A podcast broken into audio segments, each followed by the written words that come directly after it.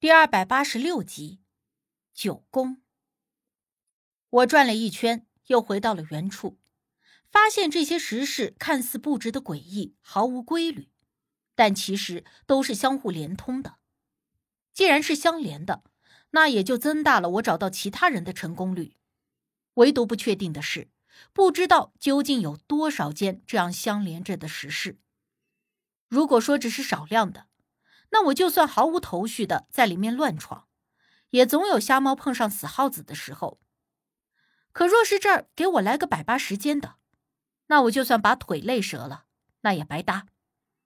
我当下也没有心思去看那陶罐里究竟装着什么东西，不是我不好奇，而是害怕那里头万一装着点什么危险的、恶心的，或者是恐怖的，那我不是给自己找不痛快吗？当下。我在地面上用两小堆盐做下了标记，同样顺着一个方向继续推门。而这一推门入内，赫然看到角落里蹲着一个人，这给我吓得差点蹦起来。谁？我立刻打着手电照了过去，同时有点后悔，之前包里也没装点趁手的防身匕首啥的。你，啊，是是我。那人顿了一会儿，才哆哆嗦嗦的用颤到不能更颤的声音，语无伦次的你你我我。我听着那声音耳熟，试探着往前走了两步，仔细看去。老邱，我当即又是高兴又是生气。高兴是终于找到一个活人了，虽然是我最讨厌的一位；而生气的是，这货不顾我们大家的劝阻。一个人脚底抹油似的就钻进了这里，为了找他，害得我跟队伍都失散了。原来这货躲在这里猫着呢。是是是，是我。老邱说着，慢腾腾的转过身来，抬手遮挡着手电光，眯缝着眼睛向我看来。小山，啊，你蹲在这里干嘛呢？我确定是他以后，走了过去，而老邱确定是我以后，立刻长长的顺了一口气出来，一屁股坐在了地上。啊！哎呦我的妈呀！我的妈呀！吓死我了！我以为是那个东西追上来了呢。哪个东西啊？我立刻问道。老邱扶着自己的胸口，顺了顺气，爬起来以后，先是警惕的朝着四周看了看。然后有点小心翼翼的问我：“你，你就没看到什么东西？你说的什么东西啊？”我被他这话整得云里雾里的。就是，不是人的其他东西。老邱神神秘秘的说。我瞅着他那两个眼珠子贼溜溜的样子，下意识的往后退了半步，摇了摇头，没发现。他闻言，顿时一笑：“哎哎，那就好，那就好了。你别故弄玄虚了，到底是什么东西？你刚才蹲在这里干啥呢？”我有点不耐烦的追问。老邱摆了摆手：“哎，说来话长，你呢？你怎么会在这里？其他人去哪里了？”我们为了找你，我和其他人失散了。正在找他们，我直言道。老邱似是了然的点了点头。嗯，我也是。这个石室就像是个迷宫似的。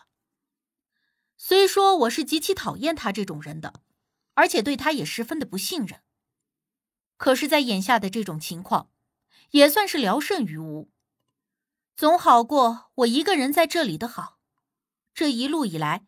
这是我第一次觉得老邱跟着来到这个队伍里是一个正确的事。后来我把我做记号找其他人的想法简单的说给他听了，老邱十分赞同。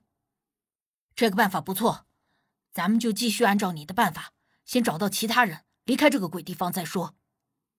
当下，我和老邱二人在这里用三小堆的盐做上了记号，然后朝着另一扇门走去。后来，我们又找到了其他两间石室，同样留下记号以后，进入了下一间。而这一次一推门，竟然看到正前方的石门有一个人影一闪而过。石门在我们进入的时候刚刚闭合。有人，我眼见着立刻就要追过去，但是老邱一把拽住了我。你拉我干什么？我有些生气的甩开了他的手。不能去，那不是人，咱们快离开这里。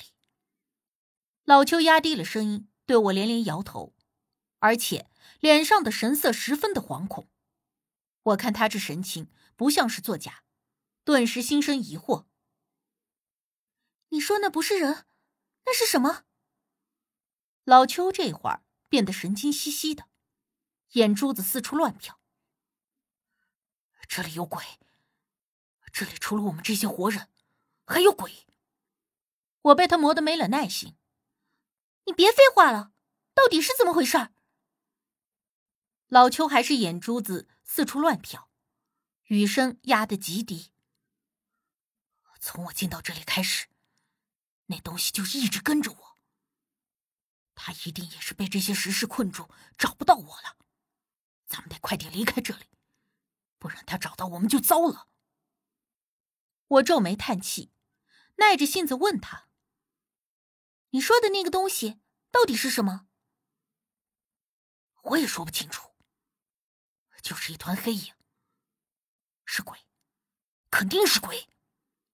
老邱紧紧的抓着自己的背包带子，神色更加惶恐不安。而我也忽然想起，武迪之前看到有一个黑影一闪而过，当时我们还以为那是老邱，所以立刻就追了上去。后来发现，地上根本就没有脚印，可是门上却有指印，而无忌和刘队长也就是追着那指印去的。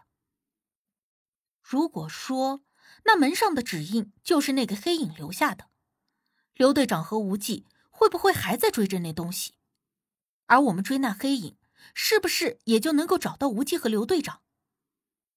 我如此想着，就快速的留下标记，以后。打算追着刚才那个一闪而过的黑影而去，但是老邱这个胆小鬼说什么也不肯，而且还死死的拉着我的衣服袖子，好像生怕我会一个人走，把他扔下似的。你到底想不想找其他人了？难道你要在这个石室一直待下去吗？到时候就算没被鬼把你给吃了，渴也渴死你了。我实在是想不明白。一个这么大岁数的东北爷们儿，竟然会胆子小成这样，心说他真是给东北男人丢脸。而就在我俩僵持着该朝哪个门走的时候，我们的左侧门忽然被推开了，而后刘队长和吴忌就出现了在我们的面前。小申，老邱，刘队长看到我俩，先是一愣，然后惊喜的走了过来。而我看到无忌和刘队长二人也呆愣了半晌，才反应过来，这幸福来的太突然，恍然让我觉得不像是真的。怎么样，没事吧？无忌走到我面前，将我上下打量了一番，问道：“没事，就是突然找不到你们了，有点着急。”我如实回答。无忌顺势握住了我的手。另一只手轻轻的拍了拍我的肩，别担心，没事了。刘队长在一旁看着我俩，笑了一下，问道：“可算找到你们了，给我们都急坏了。”你们，你们找到武迪他们了？我听着刘队长这话，立刻问道。刘队长点了点头：“找到了。我和无忌找回去的时候，发现你不见了，我俩就立刻来找你。”没想到你先一步找到了老邱，也省得咱们再到处去找老邱了。你们是怎么找到武迪他们的？这些石室乱糟糟的，我刚推门进来，在原路推门回去的时候，发现就不是原来的地方了，完全把我搞懵了。无忌轻轻的拍了拍我的胳膊，先回去，和其他人会合再慢慢说。我点了点头。任无忌拉着手，跟着他穿梭在这些相连的石室中，没到五分钟，就找到了武迪和其他人。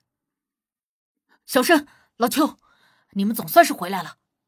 武迪见到我俩，立刻上前给了我一个十分热情的拥抱。我们都相互确认一下，大家都好好的，有惊无险之后，我就问无忌：“这些石室究竟是怎么回事？”无忌说：“这里一共有九间石室，每一间石室都有四扇门，所以所有的石室都是相互贯通的。只要找到其中的规律，就可以轻易的找到出路。